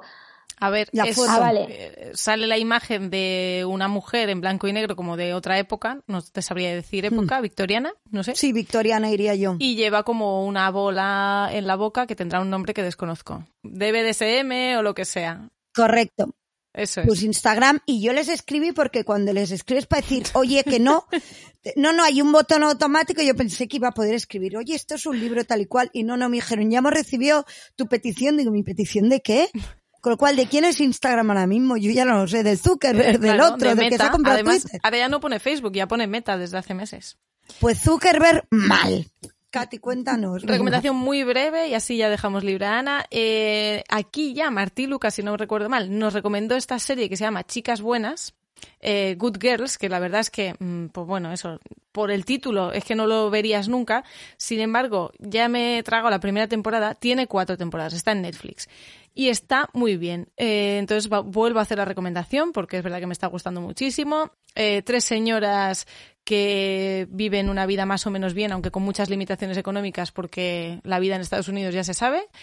Y mm, sus vidas cambian y se convierten en otras señoras y tienen que seguir con unas apariencias de madres, etcétera, pero luego hacen cosas que no están muy bien vistas socialmente.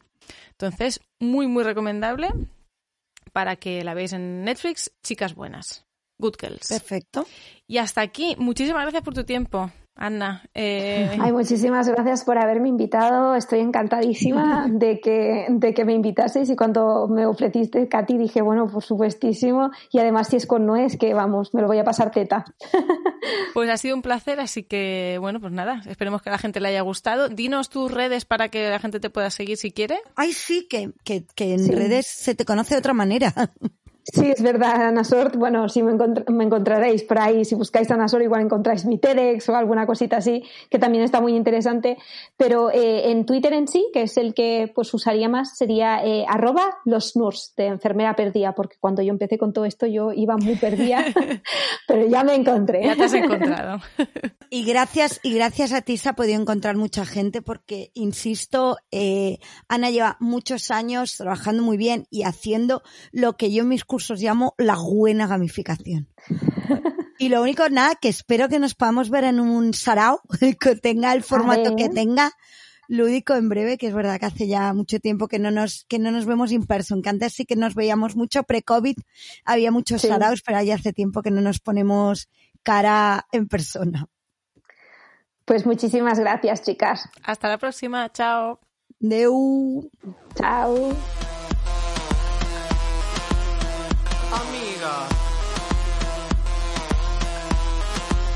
Amiga, date cuenta. Y ya estamos en la amiga Date Cuenta eh, y hay que hacer updates de cosas porque se nos quedó desactualizado el, episodio anterior cuando os contamos eh, las vidas y, milagros del señor Chocas. Señor, no, señoro, porque mm, vaya un pieza. Pero vaya un pieza, ¿eh? Y es que mm, justo cuando sacamos el episodio, él se le ocurrió explicar así tan abiertamente que eh, su amigo y que él era un crack y un ¿no? ¿cómo se llaman ellos? crack, tiburón, no sé qué. bueno, en fin, estas cosas de, mm, hombres no. cis hetero que dais vergüenza, en fin. Pues que se dedicaba a no emborracharse y salir de fiesta.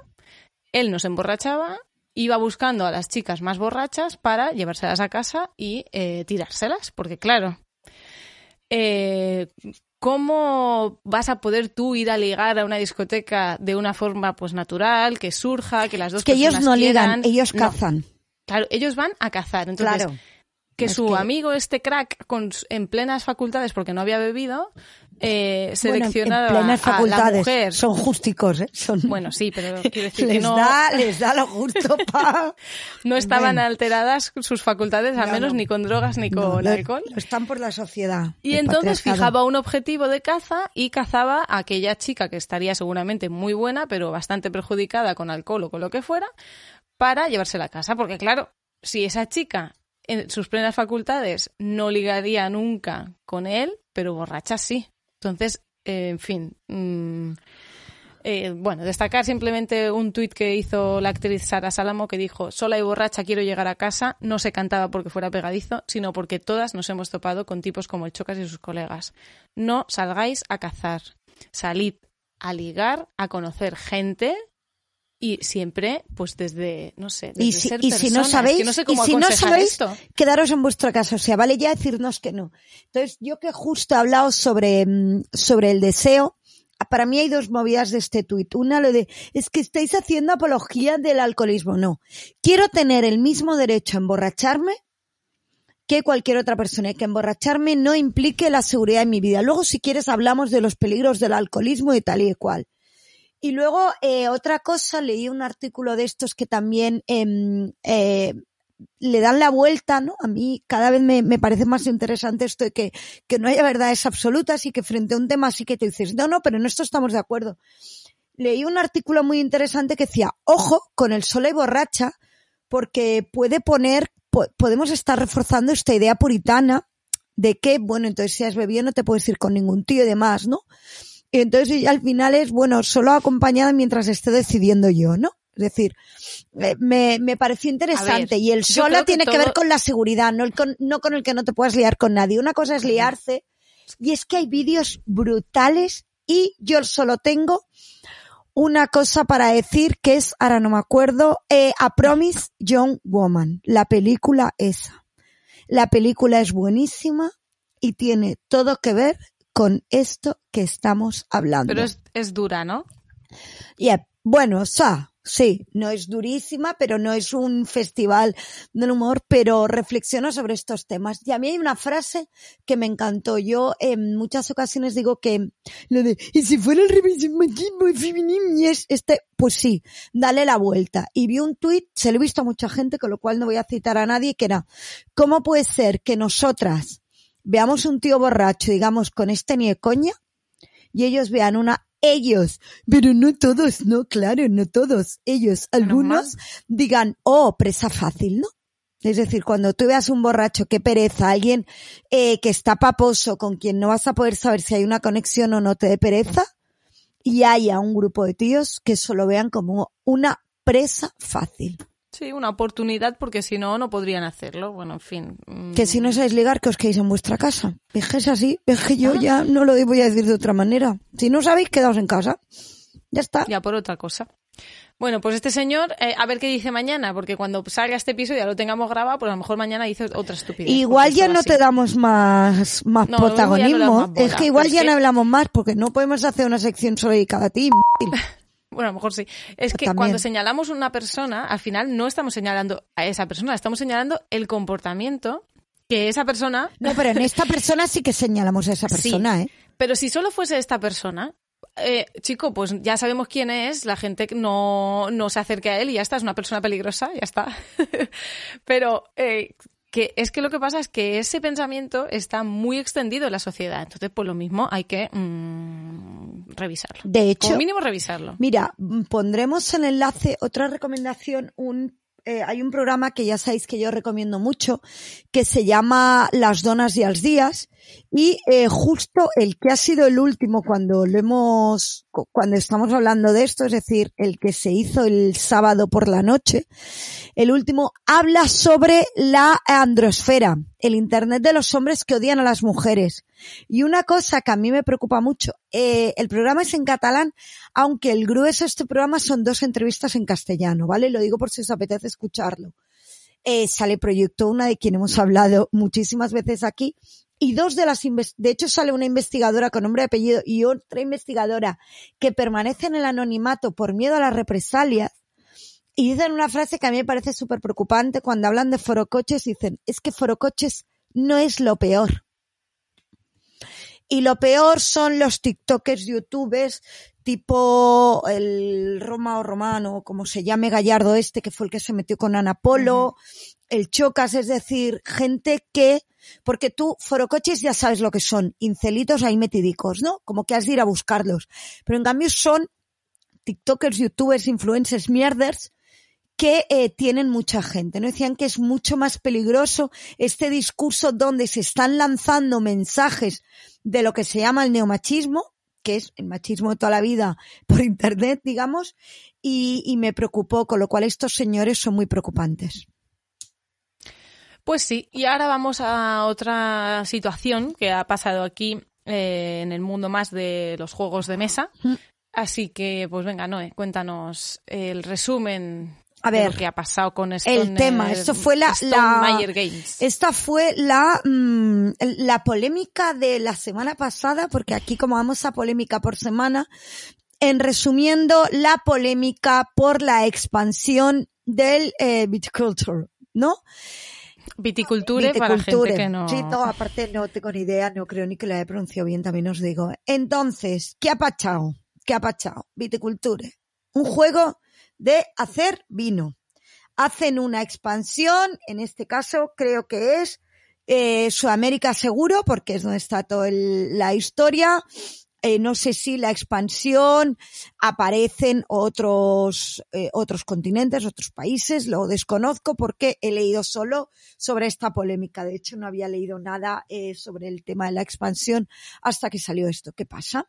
Eh, Stone Meyer saca un comunicado explicando que ellos hicieron em, el juego y que pagan aún eh, Una, a una consultora eh, cultural. Es que lo está viendo en inglés y no sabía traducir esto. También te digo, la consultora cultural regulera. ¿Por qué? la consultora cultural les recomendó.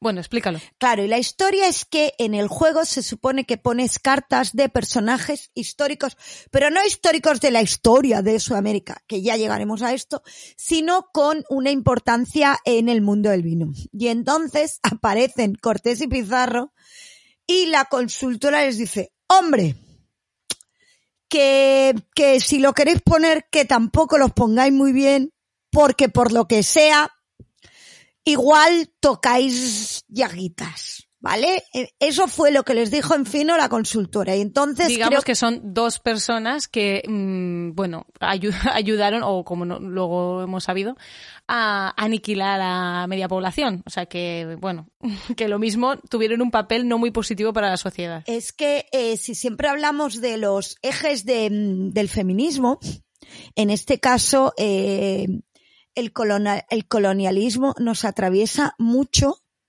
y no somos conscientes, algunas personas menos que otras. Y aquí ya me voy a meter en un jardín como si yo no me metiera porque porque que soy catalana y además eh, eh, y además no no iba a decir en el tema de catalana bueno creo que si me seguís en redes nunca he ocultado eh, que soy indepe con lo cual la, mi, mi lo que voy a decir ahora claro está diciendo una Lacio whatever me quiera llamar a alguien que dudo que quienes escucháis me llamáis algo así pero es que em, la visión que se ha dado de la historia de España es tremendamente colonial. Es que en este, es que ya estamos avanzando, pero es que en las respuestas a este tuit se vio que la gente sigue hablando del descubrimiento de América. Bueno, ayer o antes de ayer, Díaz Ayuso dijo que menos mal que España se había librado del periodo musulmán porque lo bueno era América y la religión y la, y la monarquía, que era todo lo bueno, todo junto.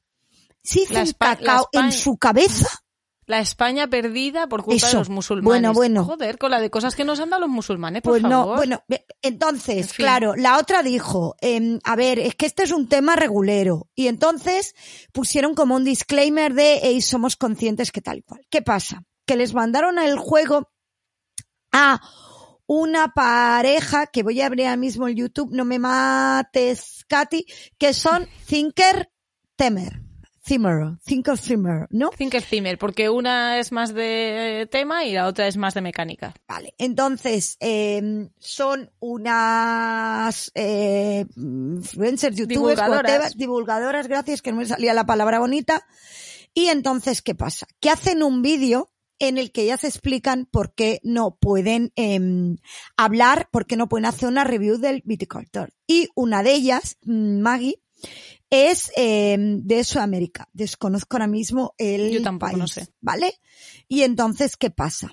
Que en el vídeo ella explica todo el dolor que le produce eso y es un vídeo donde ella está muy afectada mientras lo cuenta, ¿vale? Ella habla de su experiencia, de que el juego le encanta, de que dijeron que aparecían, eh, que aparecía Sudamérica, fue como, uff, estoy super in, y ella explica cómo de repente no entiende que un personaje que le da beneficios durante el juego es una persona que ella que em, tiene, em, supongo que la palabra correcta debería ser eh, indígenas o de los originarios del país, eh, siente que son la persona em, que participaron en torturar, aniquilar su cultura y sus raíces y que por lo tanto ella le duele.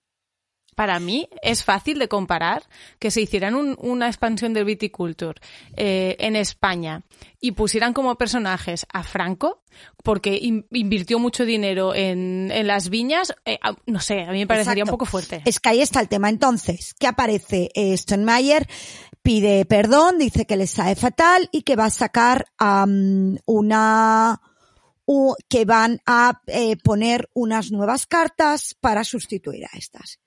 Y a partir de aquí, antes Castilla, vamos a liar. Entonces, em, ¿qué ha pasado en las redes? Ya decimos nuestra opinión. Entonces, básicamente, mm, hay como yo agruparía en tres reacciones, ¿vale? Una primera reacción entre la que puede estar, oh sorpresa, Elizabeth Hargrave, que habla de un vídeo em, como con coraje, como valiente, un vídeo y que es un perfecto ejemplo de eh, cómo los juegos se pueden beneficiar de aumentar la diversidad y que eso lo estamos viendo la necesidad a todos los niveles, ¿no? La necesidad de, en la fase de diseño, de desarrollo, de, de producción y de review.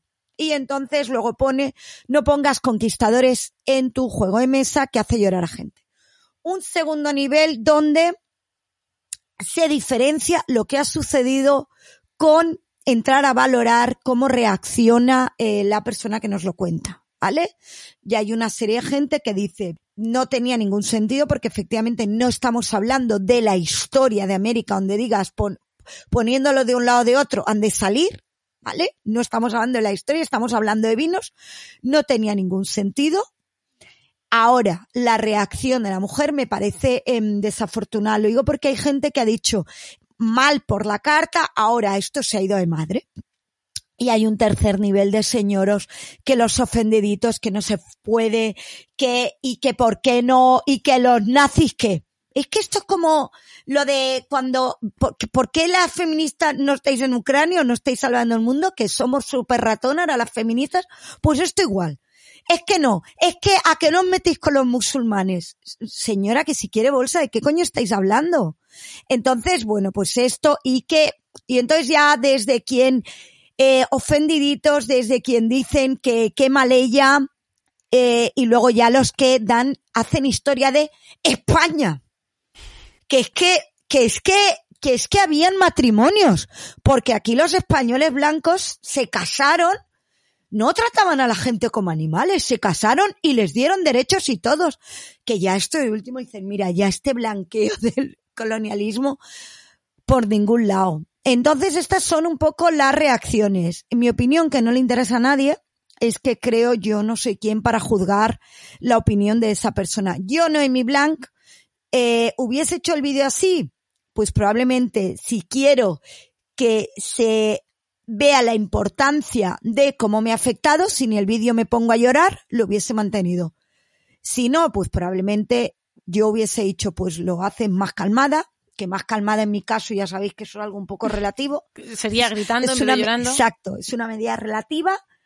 Lo que pasa es que lo que creo es que esta no es lo importante. Es decir, eh, es lo de la luna y el dedo.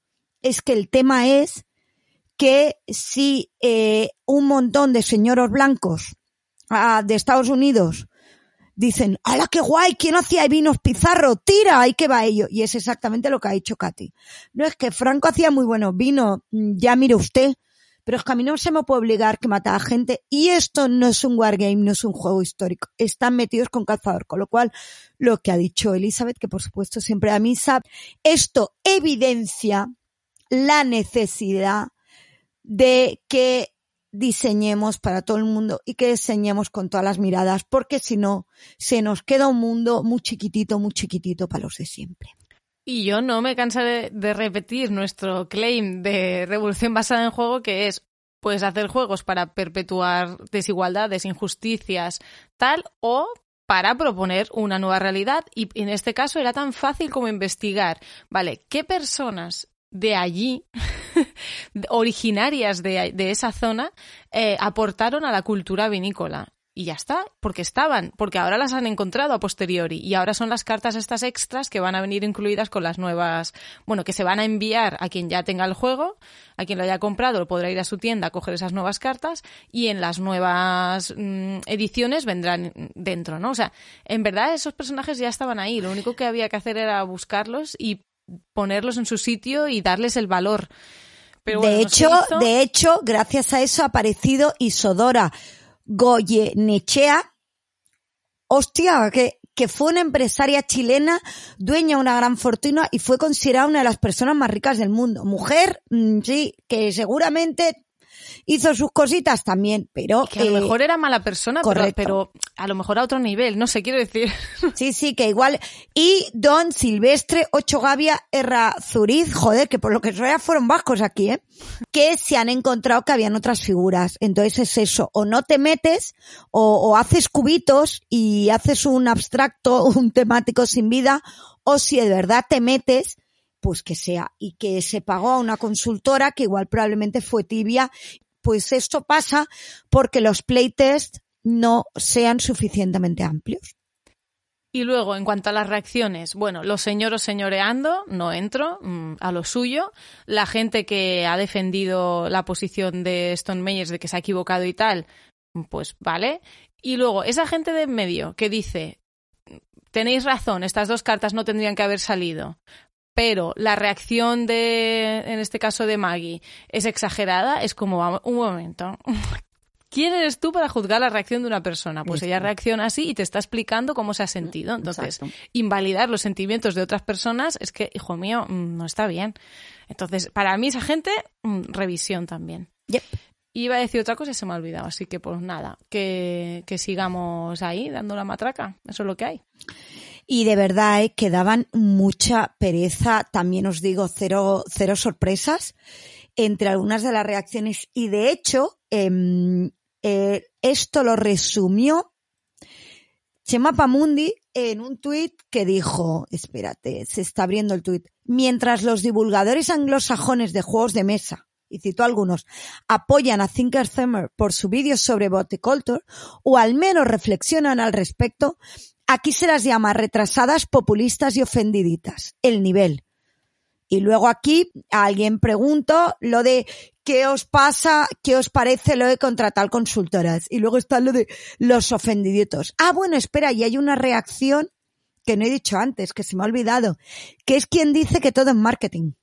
Ah, sí, es verdad. Es que esa es la tercera cosa que quería Vale, decir. Que hay un- una corriente de, de comentarios que dicen que todo esto, toda esta polémica la ha generado Stone para hacer polémica, para que se hable del juego, y, y es como, bueno, a ver, no te digo que no pueda pasar. Pero yo no me puedo poner en ese plano astral, lo siento. Yo tengo que entrar de- de- pensando que es- la reacción de esta chica es real, que esto no es una campaña de marketing. Porque es que ya si nos ponemos así. Y si mm, lo es, yo opinaré, si alguien me quiere escuchar, bueno, por supuesto la gente tome cervezas conmigo, sí, porque soy así de pesada, pero quiero decir, yo ahora mismo opino sobre lo que ha sucedido pensándome que es real. Que luego es una campaña de marketing, pues opinaré lo que me parece hacer una campaña de marketing de esto. No voy a opinar sobre algo que nadie me ha dicho que exista, ¿no? Es como, o sea, este hecho a nosotras nos parece eso y efectivamente, pues si estamos en RBJ porque defendemos la importancia de lo que transmiten los juegos y de que nada es, es, es etéreo. Todo tiene una consecuencia y, y todo es político, porque también los que dicen es Correcto. que estáis metiendo la política en el juego. Leche, la política ya está en el juego cuando tú introduces esos dos personajes. Recordemos que quien dice que mm, no quiere política o esto, tú estás haciendo política, yo no, está en el lado de perpetuar el sistema y lo que hay. Bueno, Esto pues es como la- no, ni de derechas, ni, ni izquierda ni de derecha, de derecha, ni machista ni feminista, machista. Síganme, síganme para resolver más dualidades. cosas que no, ya estaría, ¿no? Sea, Y cosas que sí, voy a recomendar un artículo de La Mirada Producciones, de La Mirada de Gorgona, sobre rol, porque la verdad es que no paro de recomendar eh, esta web y, y en concreto la- la- los artículos que escribe Mireia Machan Coses, a ver si lo digo bien, porque me parece muy interesante todas las reflexiones que hace. En este caso os lo pondremos en la cajita de información, un artículo sobre romance y rol y si hay prejuicios de género dentro de eh, rolear romances, eh, rolear romance versus erótica, bueno, en fin, mm, os lo leéis porque hay un estudio y hay un poco de datos y un poco de reflexiones en base a esos datos eh, sobre esto, sobre este tema. Así que, pues mm, me ha parecido muy interesante y os lo dejamos aquí para que lo leáis. y somos muy pesaditas, pero es que salimos en la tele. Claro, en el anterior episodio es os que- dijimos que lo habíamos grabado y que se iba a emitir, pero es que ahora ya se ha emitido. Y entonces, pues, pues nada, pues muy contentas, ¿no? Es que no sé qué queréis que os diga. Pues que, a ver, vamos a dejar aquí claro, Katy, ¿por qué eras la única persona sin color? Vamos a ver, ha habido una polémica con este reportaje. Hemos salido en TV3, lo recuerdo, en el programa Quan arribin als marcians. Buenísimo Os dejaremos programa. el link. ¿Otra vez? Buenísimo, buenísimo programa y cultural. Os dejaremos el link también por aquí en la descripción. Y, eh, claro, a ver, y yo le dije a Noemi, ¿qué te vas a poner? O me dijo ella, ¿qué te vas a poner? Somos así Y- como amigas quinceañeras que hablan de cómo vas a ir, pues qué te vas a poner para ir a la tele. Correcto, Sí, eso sucedió tal cual. Y ella me dijo que se iba a poner una, una sudadera que yo le conozco, que tiene muchos colorines. Y yo dije, vale, pues entonces yo me voy a poner una- un, un jersey que tengo gris con puntitos, que para no ir las dos, echas un... Quiero decir, si las dos íbamos de colorines, para mí me parecía que era como muy payacho, ¿sabes? ya llegan los pachachos de, la luz, de, la- de los juegos. Pues ¿Y no me quiénes parecía. eran el resto de personas y cómo iban vestidas? Katy Hernández. Entonces, evidentemente, José María Llue, ¿cómo iba? Pues con sus camisas de estampados. De Ayue. eh, sí, es que Ayue, pues ya está, pues él va así, efectivamente. Pero es que eh, el señor Comas también se puso una camisa mm, súper colorida. Y luego Ima Marín se puso un jersey verde. Entonces todo el mundo iba de color y yo parecía un payaso, sí, pero el payaso que no lava la ropa con, con mi color o con lo que sea. Y es que eso. me empezaba a ver a la gente diciendo, hay una que no lleva el vestuario y yo, ay, ay, que esto no estaba previsto. De verdad que muchísima gente lo comentó en Twitter y yo pensando, no puede ser que se esté comentando mi outfit cuando yo soy la más neutra. Pues precisamente se comenta porque era demasiado neutra. Bueno, de- además de eso, eh, tu madre a las que les hemos dedicado, la mía está encantada, que, que muy bien, ¿eh? Que muy bien yo en la tele, que muy bien, hija, te tendrían que fichar. Digo, pues nada, mamá, ¿con quién hablamos? Mi madre, pues que, ok, o sea, tampoco no, no le hizo No, especial la- ilusión, la- la, verdad. Mi madre es muy así, ¿eh? Mi madre es muy de niña, mándaselo eh, a la familia y esto lo tiene no sé quién y esto lo tiene no sé cuántos. Tengo una tía que de una entrevista que tengo con Pepe Pedraz me dice que a veces me pone de fondo. En Sevilla. O sea, esto es. eh, y muy guay, ¿no? Ahora que hemos visto el reportaje. mm, No, es verdad que es un montaje, reportaje muy que no- interesante. es que Todo quería el que rato- lo comentásemos, pues no lo habíamos visto cuando os lo dijimos. Todo el rato, yo creo que la producción es muy buena, eh, la edición del podcast es muy buena también, y ahí también hay que darle las gracias No a es un Andrés podcast, Palomino. es un programa ¿Qué he dicho? del podcast, has dicho la edición del podcast. Porque estoy obsesionada con editar podcast.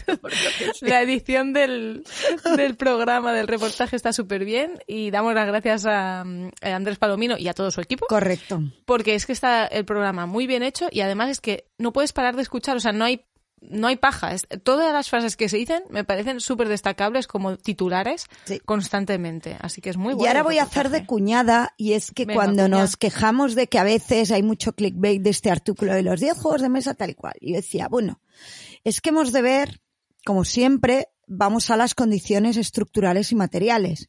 Si a la gente le pagan 50 euros por artículo y hacer muchos artículos, pues hace artículos como churros sin criterio.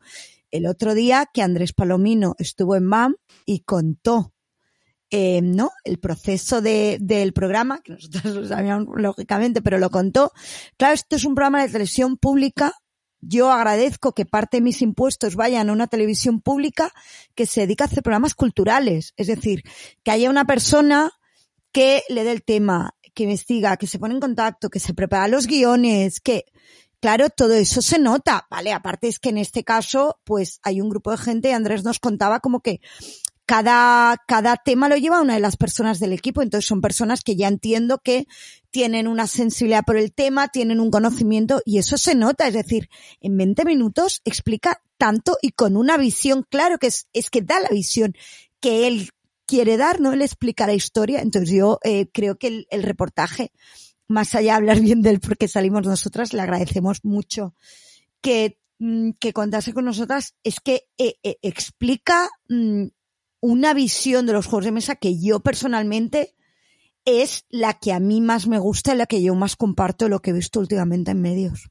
Pues ya está. Pues, pues, pues eso. Yo creo que ya habría que ir cerrando por tiempo. Jem, ¿no? Si no Y- sé ni cómo vamos. El sí. futuro, bueno, quiero decir, el siguiente episodio. bueno, mayo, mayo, que, que Mm, volvemos. Tener vamos- paciencia, ya llegará si llega. Quiero decir, esto lo estamos grabando, pero no sé cuándo se va a emitir porque hay que editarlo.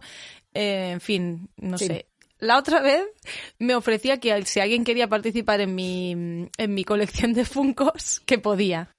Recordad, Funcos que sean personajes malvados de mm, Disney sobre todo o de películas. Espérate. Katy, que lo estoy viendo. ¿Vas a pedir que alguien edite un podcast que cuando lo escuchen ya estará editado? No, voy a pedir que si alguien quiere editar estos podcasts, Ah, vale, digo, es que este no tiene sentido que hagas la No. petición, porque cuando lo escuchen, no, este ya lo voy a editar yo. y pero- además es que solo nos queda uno, solo nos queda, esto ya, mira, esto lo podemos hablar de futuro. Entonces, este podcast va a salir en mayo, en algún momento. Mayo, por lo que sea, tenemos una vida complicada. Katy un poco más que yo, sí, bueno, pero sabéis que me gusta quejar. Entonces, en el episodio de junio, bueno, Lo grabaremos cuando podamos. sí, seguramente en junio mismo. Y saldrá cuando podamos. Y entonces, como este ya saldrá como a mitad de junio, ¿no? Ahora ya sí que nos hemos puesto de acuerdo porque hasta ahora yo os decía, es que no hemos hablado de cuántos episodios nos quedan. Y nos quedará uno, que cuál será, Katy, cuéntate. Que será en julio, ¿no? Hemos Sí. dicho. Eh, que será un directo que haremos, eh, ¿qué dijimos? Una noche entre semana, ¿no? Plaptonic. Y vamos a hacer un Plaptonic y ahí vamos a dar los premios Amiga Date Cuenta 2021-2022, desde septiembre que empezó la temporada hasta julio que se acaba Que esta fíjate temporada. tú, que el otro día, que por lo que sea este fin de semana en Madrid, he visto muchos plappers, em, me decían que creen que este año está más flojito. Digo, pues no tengo yo muy claro los highlights, nos los hemos de poner a Yo revisar. también, sí, tenemos que revisar todos los Amigas Date Cuenta de todo el año, que bueno, por suerte están en los guiones y así es más fácil de, de, de esto. Y yo creo que los del año pasado fueron más fuertes. Claro, sí. Pero Sí, bueno, sí, pues sí. oye, se darán, aunque sean más flojitos, hay que dar. Ha habido una persona que me ha dicho, jo, dadme el premio. Digo, afortunadamente no has hecho nada para que te lo demos y preferiría que no hicieras ningún disparate para conseguirlo, porque esto A es... ver, claro, recuerdo es- que, el, que el premio Amiga Date Cuenta es eh, Ya, a ya. las cosas que no. Quiero decir, a cosas que sí. hemos ido criticando durante todo el año. pues Me nada. dolería tenérselo que dar a alguien a quien conocemos y queremos. Sí, claro, es que elige no cal. Entonces, pues nada, señoros, si os hace ilusión tener el premio, que sepáis que tenéis un mes para liarla en redes. Ya está Así aquí, es. ¿no? Hasta aquí, venga, vámonos y, y nada, que muchas gracias a toda la gente, que lo decimos poco yo creo, y, y que estamos aquí, seguimos aquí, en el fuerte. Eh, pues lo dicho, jugad mucho, no seáis machistas y respetad las emociones, las emociones de las personas.